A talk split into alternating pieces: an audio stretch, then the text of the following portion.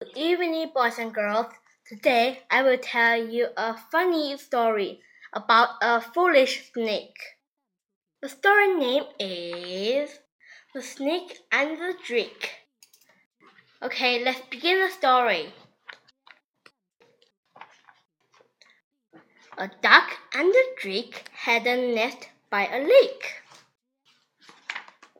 One rainy day, a snake came to the nest.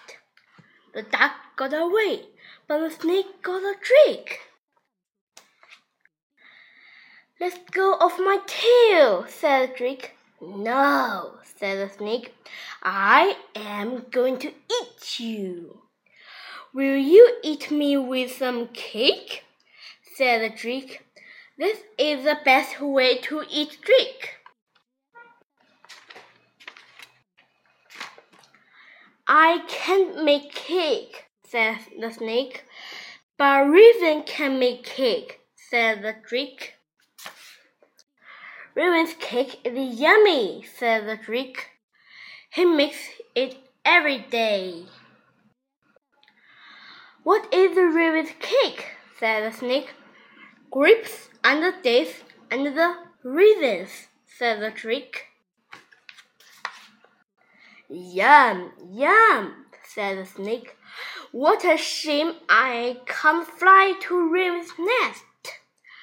But I can fly, said the drake. If you wait, I, I can get you some of, of Raven's yummy cake.